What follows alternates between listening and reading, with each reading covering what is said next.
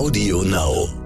Entweder zeigen sie es schon in der Kita deutlich, dass es ihnen zu viel ist, oder wir kennen auch sowas wie so ein After-Effekt, dass sie dann, wenn sie nach Hause kommen und in der anderen Umgebung sind, ihre Schwierigkeiten haben und äh, sozusagen den ganzen Stress abladen. Und auch da sind Eltern sehr belastet, ne? wenn sie dann hören, ja, im Kindergarten oder in der Schule war alles okay und zu Hause kommt dann sozusagen die Entladung, dann muss trotzdem geschaut werden, warum ist das Kind denn eigentlich so gestresst im Kindergarten und Schule. Hallo und herzlich willkommen zu einer neuen Folge von Elterngespräch, dem Podcast-Talk von Eltern für Eltern. Mein Name ist Julia Schmidt-Jorzig. Ich habe selbst drei Kinder und jeden Tag neue Fragen. Heute an Ergotherapeutin Kerstin Lang. Mit ihr will ich heute über kleine Tollpatsche sprechen. Ein Wort, das ich hier bewusst in Tütelchen setze. Denn es handelt sich dabei einfach um Kinder, die wir oft als solche bezeichnen. Und ihnen damit nicht nur Unrecht tun, sondern oftmals unbeabsichtigt die Hilfe verwehren, die sie brauchen würden, um ein besseres Körpergefühl zu entwickeln oder weniger schnell erschöpft zu sein. Kinder, die sich oft anhören müssen. Pass auf, nicht so zappelig, sitz mal still, langsam, langsam, vorsichtig, die aber gar nicht umsetzen können, was wir ihnen dazu rufen also über Kinder, die vielleicht eine sogenannte sensorische Integrationsstörung haben und deshalb schnell erschöpft sind, die sich deshalb immer noch nicht anziehen können, oft hinfallen und die deshalb nicht schaukeln können und so weiter und so fort. Was das ist, was hilft, was nicht und wie die Kinder von therapeutischen Ansätzen profitieren können. Darüber spreche ich jetzt, wie gesagt, mit der Ergotherapeutin Kerstin Lang. Hallo, willkommen. Hallo, guten Morgen. Ich freue mich sehr. Ich freue mich auch. Ein Herzensanliegen. Vielleicht mal vorweg, ähm, die, die schon häufiger den Podcast äh, hören, die wissen das schon. Ich äh, gehöre nicht zu der Fraktion der Leute, die sagen, ach, äh, passt schon und lass mal irgendwie erstmal abwarten und mal gucken und jetzt entwickelt sich schon und jeder in seinem Tempo und so, weil ich irgendwie denke, hm, es gibt halt schon so Sachen, da macht es Sinn, mal einen Profi draufschauen zu lassen. Ähm, und ich glaube, dieses hier, über das wir sprechen, das ist irgendwie so eins, ne? Oder was würden Sie sagen? Ja, auf jeden Fall. Also Sie ähm, haben das genau richtig beschrieben. Ne? Es gibt Aussagen, das verwächst sich oder ähm, warten wir mal noch ab. Mhm. Aber wenn die Kinder wirklich im Alltag ähm, Herausforderungen haben, dann ist es wirklich lohnenswert, da mal den Profi draufschauen zu lassen, genau. Ja, genau. Was mir jetzt nochmal wichtig ist, also wer jetzt denkt, betrifft mich nicht, ich habe mein Kind nicht, der irrt. Äh, denn die Zusammenhänge, über die wir jetzt gleich sprechen werden, zwischen körperlicher und geistiger Entwicklung, also die neuronalen Netze, über die wir hier auch sprechen, die gelten für alle Kinder. Was wir also hier besprechen, ist für alle wichtig, ähm, äh, die an einer sensorischen Integrationsstörung leiden, aber auch für alle anderen Kinder gut, um diese Zusammenhänge zu kennen. Insofern alle zuhören, bitte.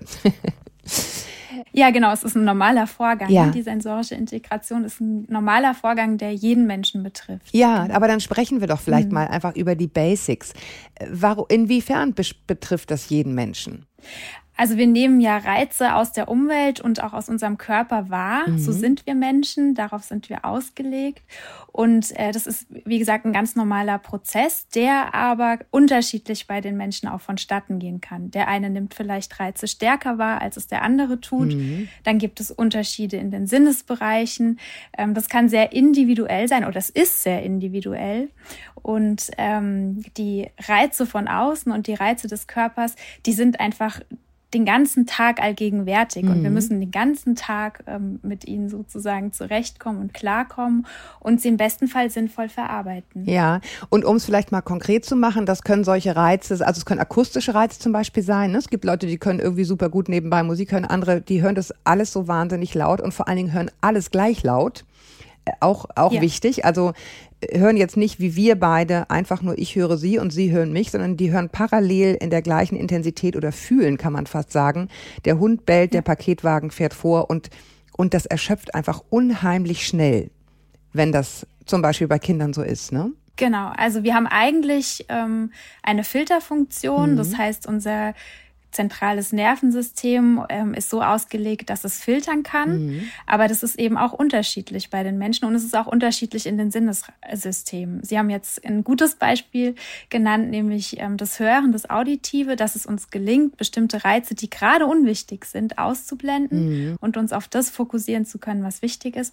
Und das gelingt eben nicht allen. Und das gelingt aber auch den, ich sage jetzt mal, normal entwickelten mhm. Menschen nicht immer hundertprozentig am Tag. Ne? Auch wir kennen das wenn der Tag anstrengend war, dass wir vielleicht keine Musik hören wollen, wenn wir von der Arbeit nach Hause fahren. Mhm. Ja, und das Gleiche gilt ja auch, das kennen vielleicht auch viele, ähm, habe ich auch übrigens viele ähm, äh, Eltern, die uns schreiben bezüglich Kindern, die nicht, äh, die, die ständig nackt rumlaufen wollen.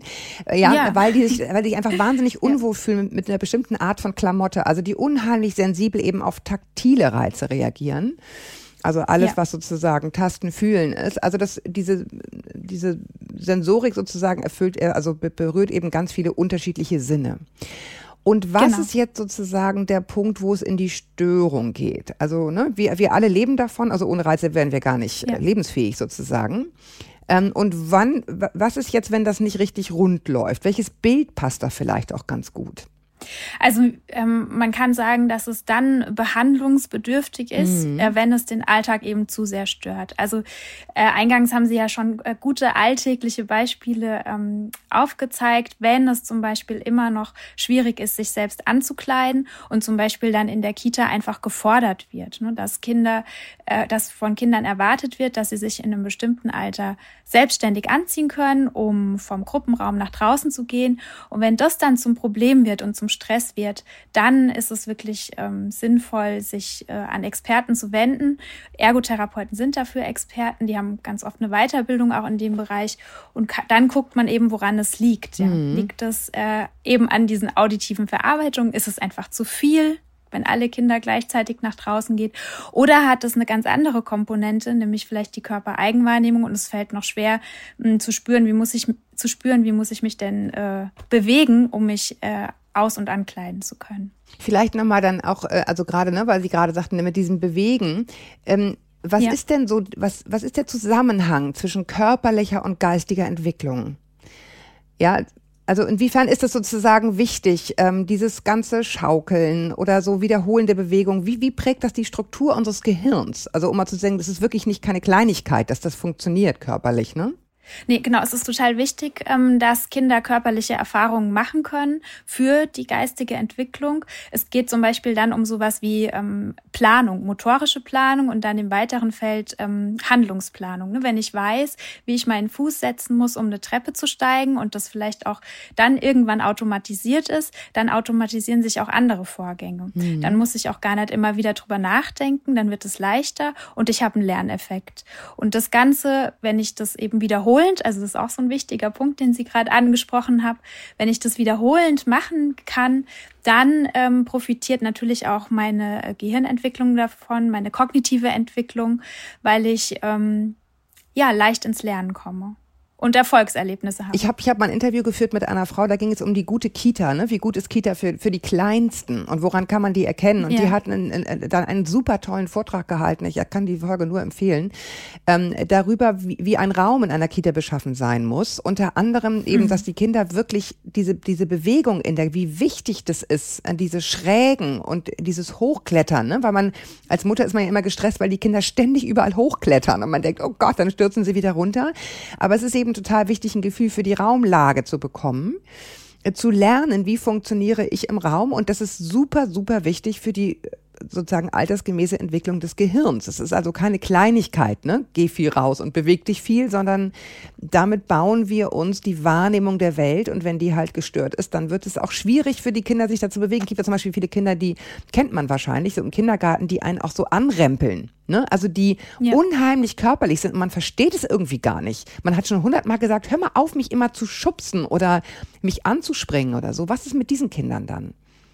Die diese starken Reize ja, brauchen. Ja, Genau, also da kommen jetzt auch wieder mehrere Komponenten zusammen und da ist es einfach auch wichtig, nochmal den Grund dafür herauszufinden. Es mhm. kann wirklich die Raumlage, also was Visuelles auch sein, dass die Kinder wirklich in der Entfernung, in der Geschwindigkeit Schwierigkeiten haben, das abzuschätzen. Mhm. Da würde ganz stark auch die visuelle Wahrnehmungsentwicklung mit in Betracht gezogen werden. Oder aber, was auch eine Erklärung sein kann, ist, dass sie tatsächlich diese Reize suchen, also aktiv mhm. ähm, Rückmeldung brauchen, indem sie sich gegen ja, Gegenstände, Möbel oder eben auch die Mitmenschen, die anderen Kinder ähm, schmeißen, mhm. ranrempeln, weil sie erst dann diese ähm, Rückmeldung für den Körper bekommen, die sie so dringend suchen. Ja, genau. Und da geht es natürlich dann darum zu gucken, äh, welche Alternativen gibt es. Ne? Also, dass das ähm, sozial natürlich schwierig ist, wenn ich im Kindergarten mhm. immer wieder andere Kinder unbeabsichtigt, also beziehungsweise nicht mit äh, der Absicht, dem anderen Kind zu schaden, mhm.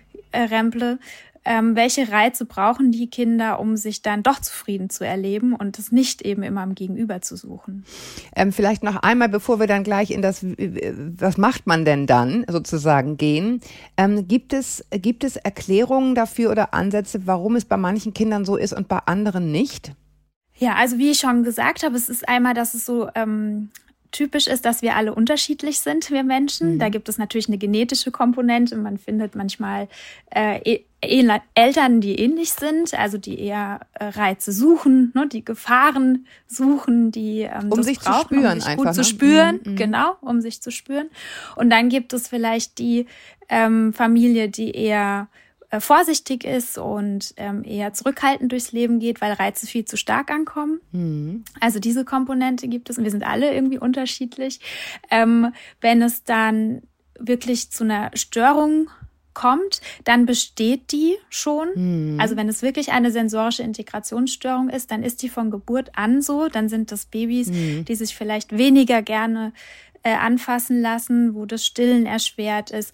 Oder Babys, die ganz, ganz viel schlafen und sehr ruhig sind, vielleicht in den ersten Monaten auch sehr angenehm Oder sind. Oder Babys, die ganz viel angefasst werden wollen, ne? die man gar nicht ablegen kann. Genau. Mhm.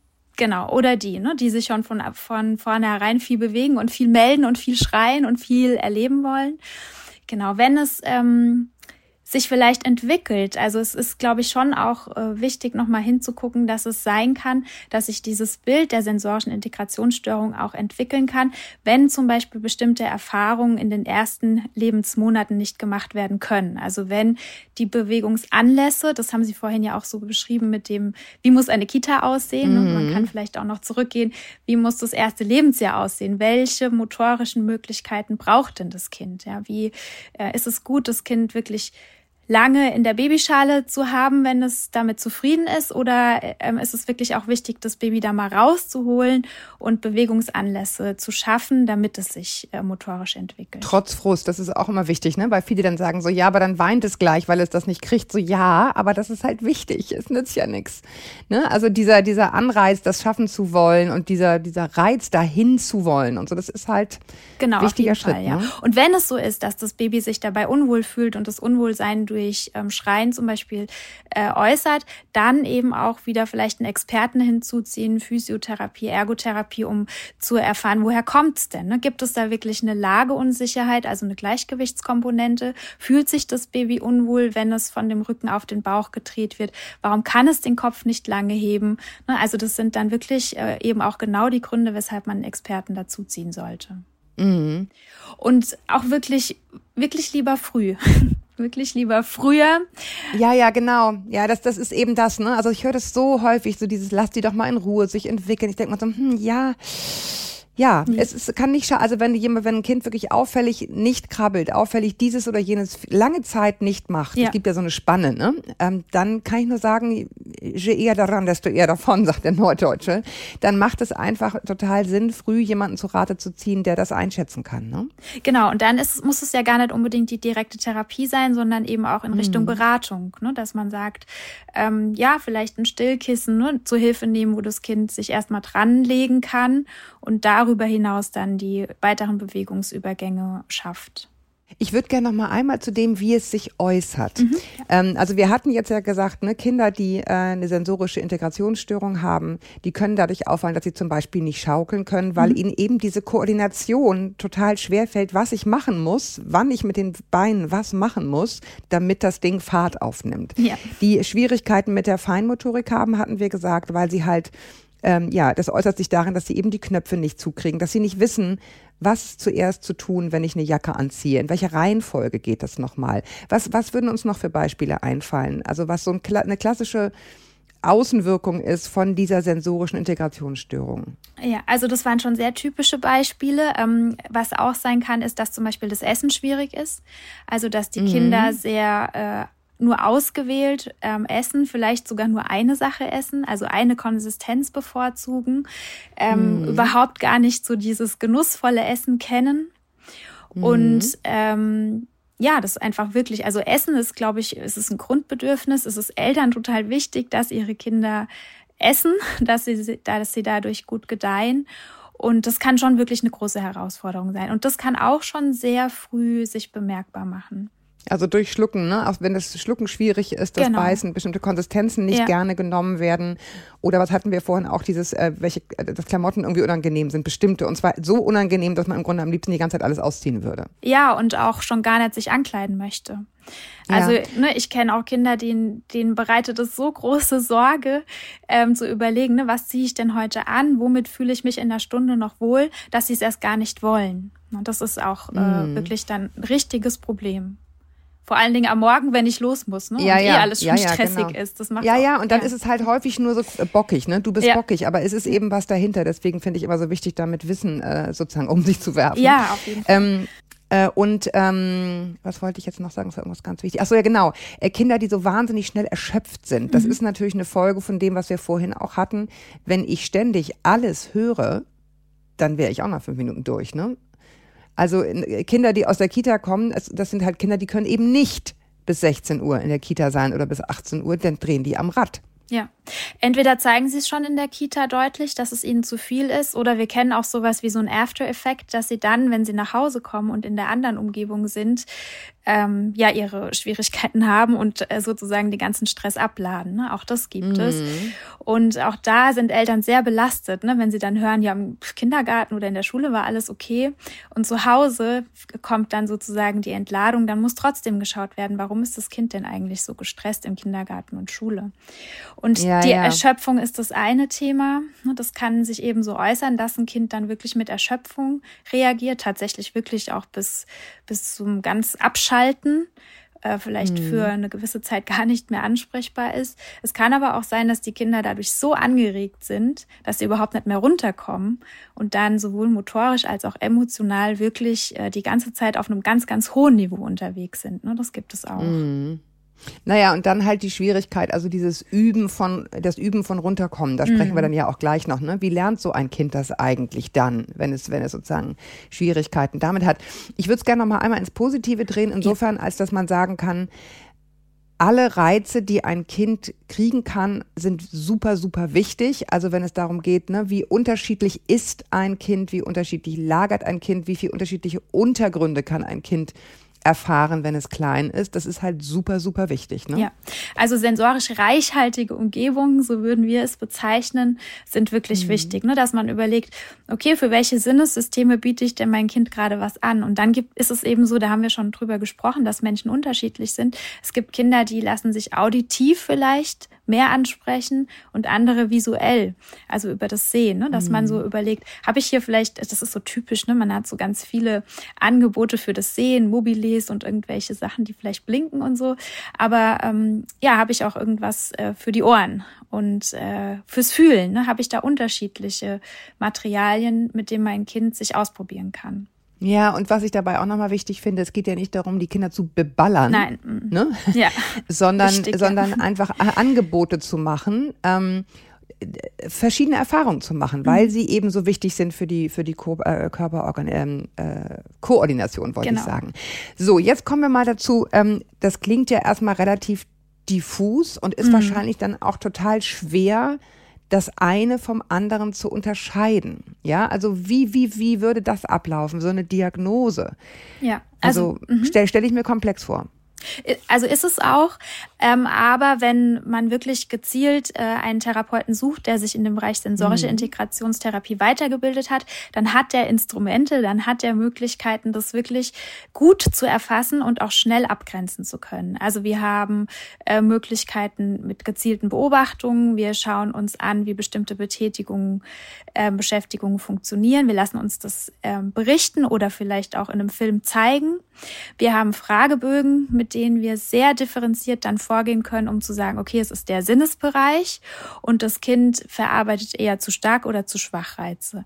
Also mhm. wenn jemand da ähm, ja gut und modern, sage ich mal, up to date ähm, mit den Befundinstrumenten, wie wir es nennen, äh, ausgestattet ist und da Erfahrung drin hat, dann wird es recht schnell gelingen äh, zu unterscheiden. Ne? Um was geht es hier mhm. eigentlich? Mhm. Und geht es um die rein körperliche Komponente? Geht es um das Verarbeiten, wenn der Reiz schon angekommen ist? Oder ist es wichtig, auch nochmal zu hin, hinzuschauen, wie kommt denn der Reiz überhaupt beim Kind an?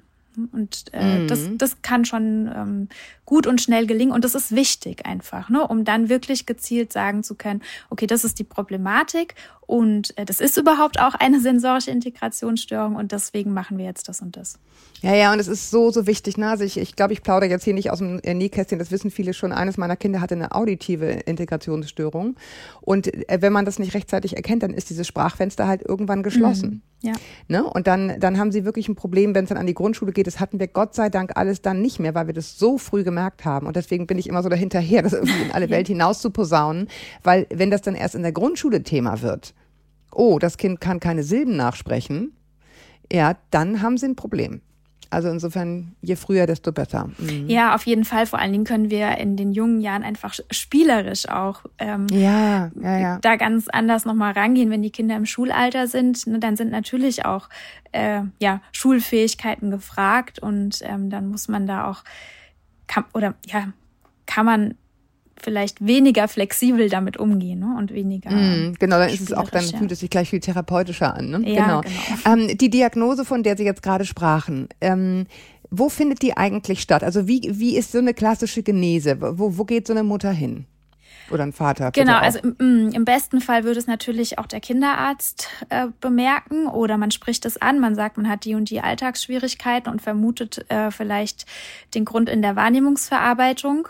Dann kann der Kinderarzt ähm, da auch hinschauen und kann auch entsprechend verordnen, ne, wenn er sagt, da ist Ergotherapie mhm. indiziert. Mhm. Ja. Ähm, mhm ja, wir finden es auch an anderen Stellen. Also es gibt ja äh, PET-Audiologie, ne, wenn Sie jetzt gerade das Auditive angesprochen haben. Ähm, die klassischen äh, Hals-Nasen-Ohrenärzte sind manchmal nicht für die Wahrnehmungsverarbeitung aufgestellt. So ist es. Ich wollte gerade sagen, ja. man muss zum Pädaudiologen. Also ne, der Kinderarzt machen Hörtests und alles äh, Paletti. So ja. leicht ist es leider nicht. Also wenn man das Gefühl hat, da ist was nicht in Ordnung, muss man zum Pädaudiologen. Genau, weil es dann eben um diese zentrale Verarbeitung geht. Ne? Es geht Ganz gar nicht genau. drum, kommt der mhm. Ton an, so wie das bei diesen klassischen Hörtests gemacht wird, wie Ganz Sie es gerade genau. beschrieben haben, sondern es geht darum, wie wird das verarbeitet. Genau, und das ist wie so eine Schublade, ne? Wenn das ja. Kind das immer in die falsche Schublade legt mhm. und das ist, nennt man, das ist eben die Verarbeitung, wie kommt der Reiz an, dann kann es das auch nicht wiederholen, dann kann man eben auch keine Vokabeln lernen oder schreiben nach Hören oder sowas, hat ganz viele Folgen.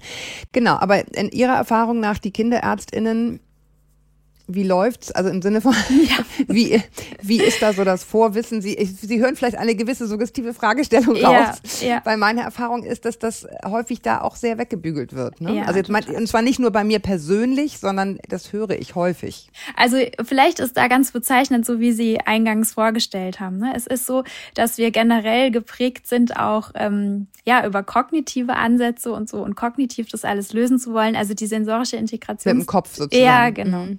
Also ne, mit dem, mit der stell dich nicht so an oder mach das so oder ähm, setz dich gerade hin oder hör auf zu zappeln. Das sind also eher so verhaltenstherapeutische Ansätze.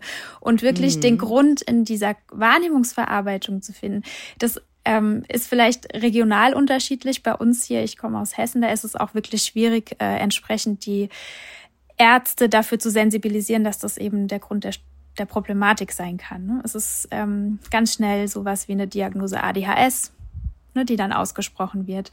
Und mhm. das hat natürlich ganz andere Behandlungsansätze. Ne? Da geht es um verhaltenstherapeutisch, da geht es vielleicht auch um medikamentöse Behandlung.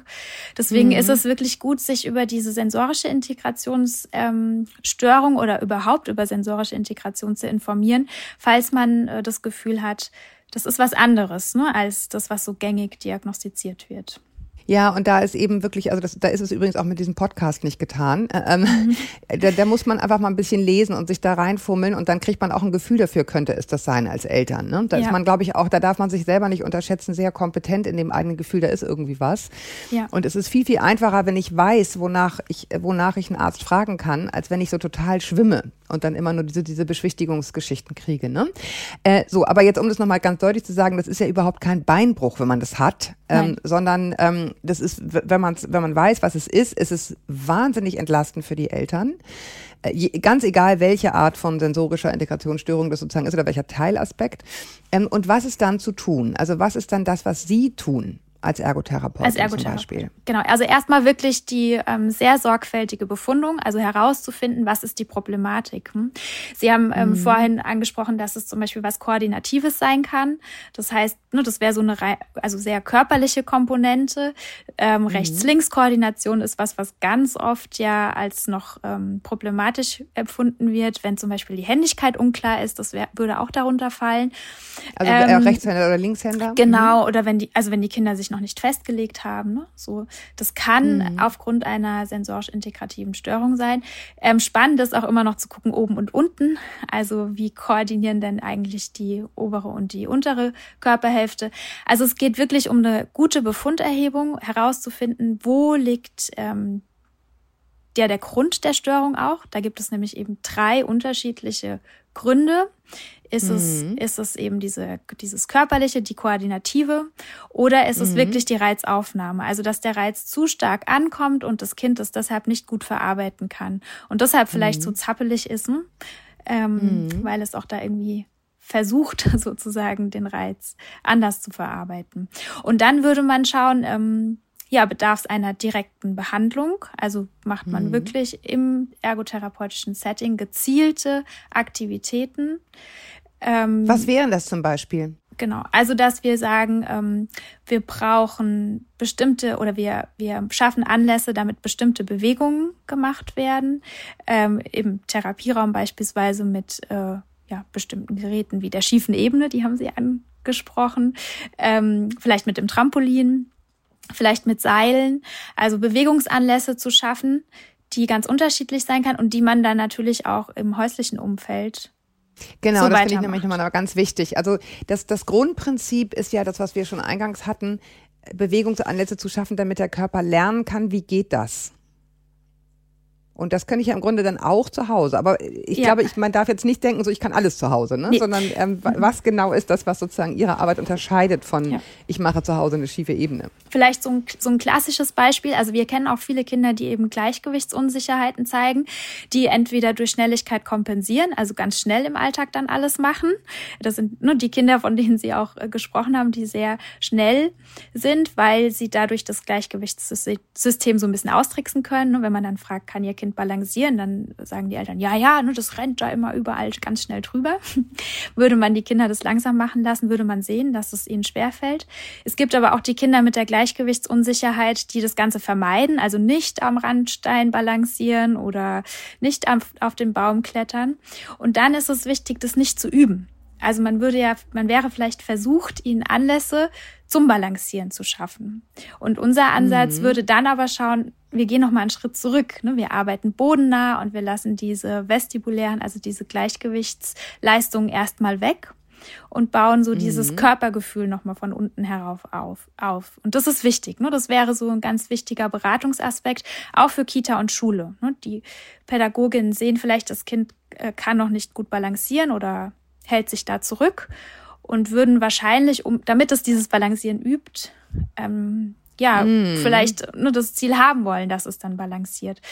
Aber dass das Balancieren da in dem Moment wirklich gar nicht hilfreich ist, sondern vielleicht sogar kontraproduktiv, dafür wäre dann die Ergotherapeutin mit Alternativen zu fragen. Und, und dieses Bodennah, was heißt, was heißt das dann? Ist es dann sowas wie Krabbeln nochmal üben oder sowas? Also so dieses Überkreuz oder was wäre das zum Beispiel, um sich das vorzustellen? Mhm. Dass man auf dem Boden spielt. Ne? Also wenn es die jungen Kinder sind, dann kann man, also Kindergartenkinder, da kann man ganz tolle äh, Spiele spielen, ne? dass man vielleicht auch durch einen Tunnel kriechen muss oder in ein Tippi sich reinsetzt. Also genau dieses Krabbeln im Spiel sozusagen ähm, nochmal ermöglicht.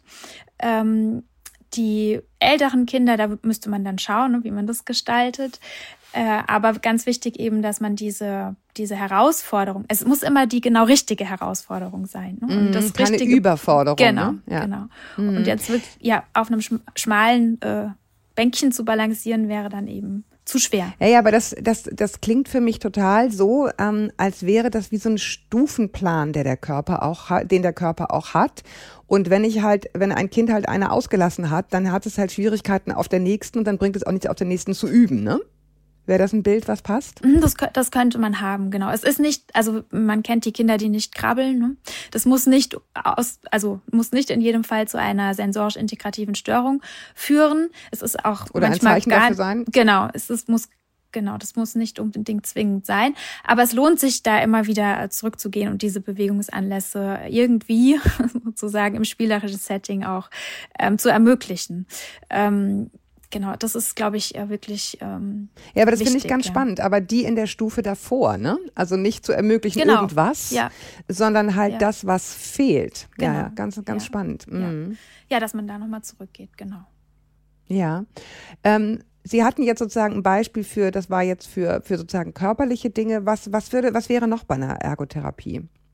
Also das wir würden noch stattfinden. genau, also neben der direkten Therapie, wo wir eben diese Bewegungsanlässe haben oder die Anlässe ja zum Spiel, ähm, um sich äh, zu erleben, vielleicht auch durch Handwerk, ne? das ist, hat, hat ja auch einen hohen Stellenwert bei uns in der Ergotherapie. Daneben geht es einfach wirklich viel auch um die Beratung und um das Coaching. Also es ist wichtig, dass die Kinder verstehen, warum sie sich so verhalten. Es ist ja ein alternatives, eine alternative Erklärung für ihr Verhalten. Ne? Dass sie wissen, sie sind irgendwie anders, aber ähm, es hat nichts damit zu tun, wie sie erzogen wurden oder wie gern sie kooperieren, sondern es ist was, was ihr Körper macht und äh, sie lernen das kennen, sie lernen das zu verstehen. Das können auch schon die jüngeren Kinder, mm, mm. indem man es ihnen zum Beispiel äh, vormacht. Ne? Wenn man das Gefühl hat, oh, hier ist es jetzt gerade wirklich laut und ähm, das könnte das Kind belasten, indem man es benennt und sagt, Mensch, hier ist es aber wirklich laut.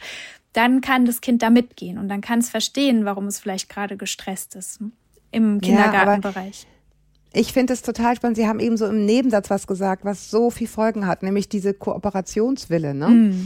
Also ich glaube halt, deswegen meinte ich das ganz am Anfang, davon auszugehen, dass das Kind nicht kooperieren will, dabei hat es eigentlich was anderes. Das hat halt unglaublich viele Folgen für, für die zusammen, für das Zusammenspiel zwischen Eltern und Kind. Ne? Wenn ich immer davon ausgebe, es will nicht kooperieren, aber ich verstehe eigentlich gar nicht, es will eigentlich, es kann nur nicht. Genau das hat natürlich unheimlich viele Folgen dann auch für die, für die Bindung, oder? Total. Also das, ähm, das ist ganz, ganz elementar wichtig, dass man die, die, dieses ähm, Erscheinungsbild kennenlernen kann, damit man wegkommt von den gängigen Erklärungen. Ne? Also ja. diese, gerade diese, es ist ja wirklich dramatisch, ne, wenn man sagt, ähm, da gibt es Schwierigkeiten in der Bindung ne, zwischen Mutter und Kind oder zwischen Eltern ja, und Kind. Total. Ja, Und wie unverstanden muss sich ein Kind fühlen? Ja. Ich hatte zum Beispiel neulich, ich mache ja mit der Ecke Schicke immer diese eure Fragenfolge und da haben wir irgendwie mhm. eine aufgenommen, da ging es da um dieses Hauen auf dem Spielplatz. Ne? Ja. Und wir haben das dann irgendwie eine ganze Zeit lang belabert und irgendwann dachte ich so, ja, Moment, aber es gibt ja auch diese Kinder, und das erinnere ich noch, die einfach nach der Kita noch auf dem Spielplatz mhm. gezerrt werden ja. und einfach nicht mehr können. können. Mhm. Und die versuchen das dann die ganze Zeit irgendwie zu, zu zeigen und am Ende zeigen sie es halt, indem sie mit der Schaufel auf alles hauen, was, ich, was nicht bei drei auf den Bäumen ist. Und dann sind sie auch noch schuld. Ne? Ja. So, ähm, ja. äh, und das ist irgendwie so, so unfair dann, ja. Ja, da geht es einfach um diese ähm, ja, Furcht- und Fluchtreaktion im äh, im Nervensystem, ne? Der total ja. überladen. Das sind typische Stressanzeichen und die können sich eben, entweder zieht sich das Kind zurück oder es geht in den Angriff und ähm, mm. ja, zu wissen, dass es wirklich eine Sache des Nervensystems ist und die Kinder, das haben sie gerade total wichtig und richtig gesagt, können gerade wirklich nicht anders, ja.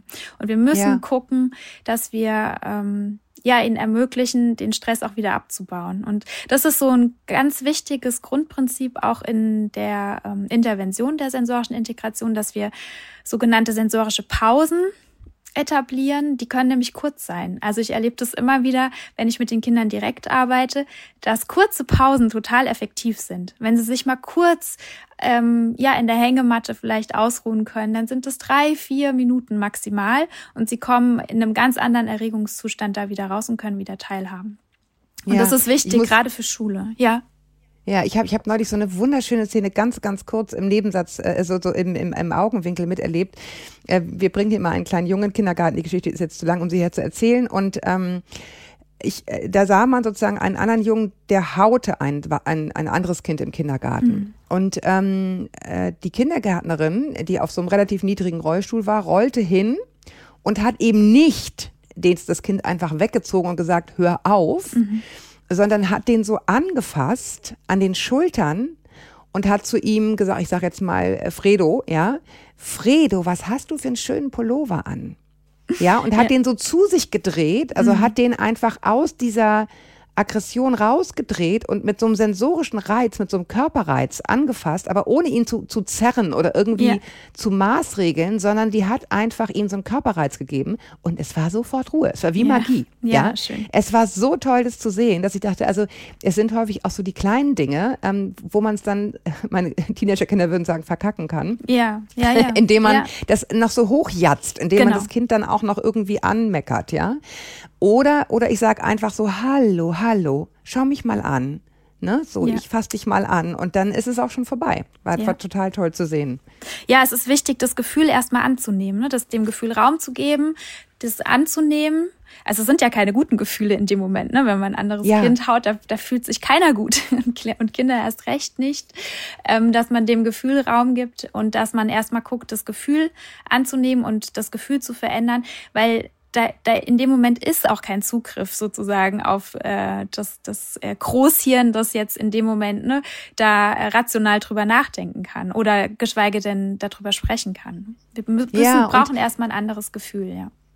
Ja, und ich meine, dieser, dieser Kleine war einer, der sich sprachlich noch nicht richtig mhm. äußern konnte und es war wahrscheinlich eine Form von Kontaktaufnahme und dann irgendwie zu sagen, hier ist ein Kontakt, den kann ich dir anbieten, indem ich dich anfasse, das war halt total richtig. Ne? Es war so ein Passer. Es war wirklich irre, das zu sehen. Ja, ja toll. Ja, ja, also wir können ganz viel über taktil ähm, erreichen. Ähm, wir sprechen da gar nicht nur von dem taktilen System, sondern von dem sogenannten propriozeptiven System. Das ist ganz, ganz wichtig. Da spüren wir uns am besten. Also wenn Was durch, ist das durch genau? Tie genau durch tiefen Druck. Also es ist wichtig, dass äh, Sie haben das so schön beschrieben. Äh, da wurde das Kind wurde gelenknah angefasst auf den Schultern und vermutlich mit so einem ja leichten Druck mhm. vielleicht auch. Ne? Also genau. Also keine so eine ja. diffuse mhm. Bewegung, sondern ähm, wichtig mit ähm, ja, einem tiefen Druck zu arbeiten. Äh, das kann eben von außen sein oder wir bieten es den Kindern selber an, ne, dass sie irgendwie ein Kuscheltier oder so drücken können, ähm, dann, weil das immer diese Erregung hemmt. So funktioniert Deswegen dieses auch, auch häufig dieses Pucken, ne? was, genau. was einige äh, ja. umstritten, müssen wir gar nicht drüber reden, aber es ist sozusagen dieses Gefühl von gehalten werden. Diese Erfahrung machen ja ganz viele Mütter und Väter von ganz kleinen Kindern, dass das einfach hilft, dass sie nicht so fliegen. Die also haben die manchmal so fliegende Arme, ne? Genau. Und das Schwierige ist, ähm, ich glaube, die Herausforderung dabei ist, ist äh, dann, wenn man das anwenden möchte oder auch dieses Fest festhalten und mal drücken, wenn es ähm, schon schwierig ist. Also wichtig ist, ja. ähm, das in den Situationen dann schon zu machen, wo die Kinder noch äh, ja in einem Erregungszustand sozusagen sind, wo es ihnen gut mhm. geht. Ne? Es wird sehr viel schwieriger, ähm, diese Dinge anzuwenden, auch ein Tragetuch oder so, wenn die Kinder schon sehr überreizt sind. Genau, dann sind dann die denkt schon man so nämlich und so. genau und dann mhm. denkt man nämlich, oh, die finden das gar nicht gut und macht es gar nicht mehr. Und da ist einfach auch die Beratung so so wertvoll durch diejenigen, die sich ähm, ja, ja da auf den Weg gemacht haben, Experten zu werden. Und das ist auch das für Schule und Kindergarten, ne? dass man nicht erst, wenn das Kind in den Brunnen gefallen ist, sprichwörtlich, sondern dass man davor schon einfach die Situation im Blick hat und vielleicht da unterstützt, dass es erst gar nicht so weit kommt. Ja, das ist ja auch so ein bisschen die Grundidee von bedürfnisorientierter Erziehung, mhm. ne? wobei ich jetzt gar kein Profi darin bin, in keinster Weise, aber so zu gucken, was steht denn dahinter? Ja. Ähm, warum ist es jetzt wohl so? Und wenn ein Kind halt total sensorisch überreizt ist, ja gut, dann, dann kann man sich an drei Fingern abzählen. Aber dennoch, ja. Sie haben ja gesagt, man darf jetzt nicht irgendwie zu Hause da so rumdoktern, das ist schon eine Profiarbeit. Und dennoch, was würden Sie sagen, was hilft Kindern grundsätzlich, allen Kindern, ja, aber auch Kindern, die, die mit dieser Thematik zu tun haben, zu Hause? Zu Hause. Also es ist wichtig, dass wir das zuerst, also zunächst ernst nehmen. Ne? Wenn ein Kind sagt, es gibt bestimmte Kleidung oder Zettelchen in der Kleidung stören mich, dass wir das ernst nehmen und dass wir vielleicht das Zettelchen rausschreiben oder nochmal gucken, okay, welche Materialien an Kleidung ne, ist irgendwie für das Kind ähm, besser geeignet als andere. Also dieses Ernstnehmen ist schon mal wirklich ein ganz, ganz wichtiger Schritt, denn es hilft nämlich auch den Kindern, wenn sie merken, sie sind angenommen, dass es erst gar nicht so stressig wird. Also wenn sie merken. Ja, und auch den Eltern, ne? wenn es nicht mehr heißt, du hast schlecht erzogen, auch ja, nicht unwichtig. Mhm. Genau. Ja, man, also genau die Sorge, dass man das Kind dadurch vielleicht verwöhnt oder so, ne, dass man irgendwie zu sehr ähm, ja sich nach dem Kind richtet, das wird sich geben. Und die Kinder können dann auch wieder, wenn wir nochmal auf diesen Kooperationsgedanken zurückkommen, besser kooperieren, wenn es zum Beispiel dann mal nicht möglich ist. Also wenn, wenn man mhm. einfach das annimmt, dass sie ihre Reize so verarbeiten, wie sie es in dem Moment oder in der in, dem, in der Phase tun. Das kann sich ja auch verändern ähm, dann ist es wirklich sehr wertvoll für alle Situationen, die dann doch mal stressig werden, weil die Kinder wirklich merken, okay, gut, jetzt können wir da keine Lösung für finden, aber beim nächsten Mal dann wieder. Das ist, glaube ich, ein ganz, ganz wichtiger Schritt. Ja, auch diese Ermahnungen, diese mündlichen Ermahnungen still zu sitzen und so zu gucken, okay, wie ist denn eigentlich hier der Essplatz? Wieso kann denn das Kind gar nicht so gut still sitzen? Hat es äh, Kontakt zum Boden ähm, oder baumeln die Beine einfach die ganze Zeit in der Luft, was es total schwierig macht, ruhig sitzen zu bleiben, ne? weil man hm. sich die hm. ganze Zeit irgendwie organisieren muss, an einem Platz zu bleiben. Ähm, kann das Kind vielleicht im Schneidersitz auf dem Schuh Stuhl sitzen? Ähm, gibt es eine Bank oder ja, gibt es was, was ähm, einfach die Möglichkeit des Füße abstellens ermöglicht. Das kann mhm. zum Beispiel auch total wichtig sein. Ja. Dann, dass man ähm, guckt, hat das Kind genug Bewegung, wenn es Bewegung braucht? Und wie sieht die Bewegung aus? Also wenn wir merken, Kinder sind unruhig und wir schicken die einfach mal so eine Runde raus zum Rennen, dann kommen viele Kinder angeregter zurück, als man sich vielleicht gewünscht hat. Es ist, äh, man tut gut dran, die Bewegung in irgendwas Sinnvolles zu verpacken. Also vielleicht ähm, mit einem Auftrag, ne, dass man sie schickt und sagt, äh, keine Ahnung, hol mal den Küchenwagen oder so, wenn wir es jetzt im Kindergartenbereich haben. Mhm. Dann haben die eine schwere Arbeit, sie haben diesen tiefen Druck, Druck. erlebt, mhm. genau. Mhm. Und sie sind gegangen. Also die. Ja, und sie sind gebraucht, ne? Genau, das kommt noch dazu. Ne, das ist und emotional nur, auch. Ja, ja, genau. Es macht, also es muss sinnvoll sein. Es muss sinnvoll sein, ja. Ja, und ich finde halt auch häufig, viele haben dann ja so nach dem Motto, ach, wenn der nach Hause kommt, der muss ja erstmal eine halbe Stunde irgendwie Bob der Baumeister gucken. Ja. Ja, aber es ist halt, ne, dann ist im Grunde, das sind wieder Reize. Ja. Und die müssen dann wieder irgendwo hin. Dann wundern sich viele Eltern, warum die dann beim Abendessen nicht still sitzen. Ja, wie denn, wenn die gerade vorher was geguckt haben, wo dann wieder ein Reiz verarbeitet werden muss und dann sollen sie beim Tisch still sitzen. Ne? Also das ja. ist, man unterschätzt es häufig auch, wie viele Reize das einfach sind. Ja, man muss das wirklich genau beobachten und dafür gibt es dann vielleicht auch so, ja, wie so Protokolle, die man führen kann. Ne? Ist es wirklich so, dass mein Kind nach einer halben Stunde ähm, Fernseh schauen oder äh, was ähnliches, ist es danach wirklich ruhiger? Oder ähm, tue ich mir damit gar keinen Gefallen, ne? vielleicht für die halbe Stunde. Ich kann alle Eltern verstehen, die ihr Kind ähm, da mal. Ja, darum geht's ja gar nicht. Nur kriegt genau. man das, was man wollte. Das ist ja die, ne? Das für ist das ja genau kind, das. Ja. ja. ja, und auch für sich selbst. Ist ja. dann hinterher wirklich Ruhe. Ne? Und wenn nicht, ich meine, dann muss ich eine andere Strategie überlegen. Genau. Strategien ist ein richtiges, gutes Stichwort dabei. Wir ähm, entwickeln Strategien, ja. Weil reparieren können wir es nicht. Das ist vielleicht noch wichtig an der Stelle zu sagen. Ja. Wir können es nicht äh, heilen, wir können es äh, nicht wegreparieren. Wir müssen damit lernen, umzugehen. Die Kinder lernen damit umzugehen. Und äh, sie lernen vor allen Dingen, ne, was tut ihnen gut und was tut ihnen weniger gut.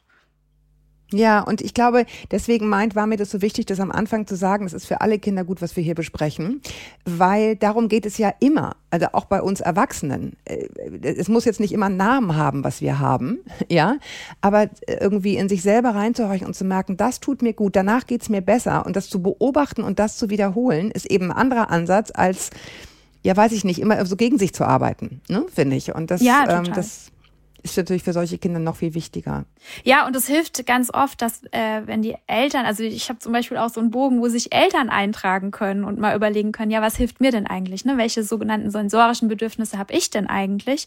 Sind die vielleicht ähnlich oder sind die ganz anders als die meines Kindes? Ich hatte meine Mama, die hat ganz gerne Rockmusik gehört und das Kind hat aber auf die gleichbleibenden ähm, Bässe des Technos äh, fand das richtig gut. Und dann zu gucken. Das ist ne, natürlich da, echt ein Problem. Wie kommt man da jetzt zusammen? Kommt man ja. da zusammen, ja. Aber es, äh, ja, es, es gab allein schon das Verständnis zu haben oder das Wissen zu haben, ach so, okay, das ist unser Problem. Ähm, okay, damit können wir umgehen. Ne? Da gibt's jetzt die, ja. die Regelung, ja. Ja, genau. Und das und ist das halt dann, das sind dann, ne? Genau, und das sind dann aber eigene Regelungen. Ja. Ne? Also es ist so, ähm, manche Kinder können zum Beispiel bei Stille gut Hausaufgaben machen, da ist dann die, die, die Strategie, irgendwie einen Kopfhörer aufzusetzen. Manche ja. Kinder können aber total gut bei Musikhausaufgaben machen. Und dann ist es irgendwie blöd, sich vorzustellen, nein, darf man aber nicht. Genau, man darf es nicht oder für mich selbst ne, ist es überhaupt gar keine Option und dann davon auszugehen, dass es auch das äh, für das Kind so ist. Ne? Das gibt Unterschiede. Es gibt Unterschiede ähm, und die zu entdecken und da offen dafür zu sein und dann eine Lösung zu haben. Also das ähm, ist so ein wichtiger, wichtiger Ansatz dabei. Ja, und dann vielleicht nochmal, Sie haben es ja gerade nochmal gesagt, also heilen in dem Sinne kann mhm. man es nicht, sagen, wenn es vorhanden ist. Es geht darum, Strategien zu finden und deswegen ist es eben so wichtig, das vielleicht begleitet und moderiert sozusagen zu tun mit jemandem, der weiß, was so Strategien sein könnten. Auf die kommt man ja häufig manchmal gar nicht, ne? Ja, genau, genau. Ja. Also das mit den Füßen fand ich jetzt ein gutes Beispiel, ne? Es erschließt sich einem sofort. Man sieht die da so baumeln und mhm. denkt, ach wie süß. Aber dass es total unangenehm ist, äh, wenn die so baumeln, die Beine und dass es dazu führen kann, dass ein Kind unruhig wird, das, das braucht halt einen Profiblick. Also vielen ja. Dank, dass Sie uns geholfen haben, diesen Profiblick da drauf zu werfen. Gibt es noch was, wo Sie sagen, komisch, dass Sie mich das gar nicht gefragt gefragt hat. Hätte ich aber gerne erzählt. Also mir fällt jetzt gerade ganz spontan keiner ein. Ich finde, wir konnten gut äh, beleuchten, dass es so unterschiedliche Facetten hat, dass es wichtig mhm. ist zu gucken, ne, wo kommt es denn her und ähm, was braucht das Kind, was braucht die Familie, was braucht die Bildungseinrichtung. Ähm, mhm. Ja, nein, also ich äh, glaube. Okay, super. Weil manchmal kommt dann auch was, man denkt, ja. ah, siehst du, Mist, das habe ich jetzt doch vergessen. Dann danke ich Ihnen sehr für die Zeit. Ich, ich hoffe, alle konnten ein bisschen was mitnehmen daraus. Ich gehe davon aus. Und ähm, freue mich, ihr Lieben, wenn, wenn ihr, ihr mir schreibt, auch mit Fragen, die ihr vielleicht weiterhin zum Thema habt. Ich finde das ja hochspannend, wie jeder weiß, der diesen Podcast hört. Diese ganzen neuronalen Geschichten, also was das sozusagen mit unserer Befindlichkeit macht. Also ich danke Ihnen sehr, dass Sie Ihr Wissen mit uns geteilt haben, Frau Lang. Sehr gerne. Es hat mir viel Spaß gemacht. Ja, danke. Und euch danke ich fürs Zuhören. Ähm, bis wir uns wieder hören, haltet den Kopf über Wasser. Ahoi aus Hamburg. Tschüss. Tschüss, tschüss, Frau Lang. Tschüss.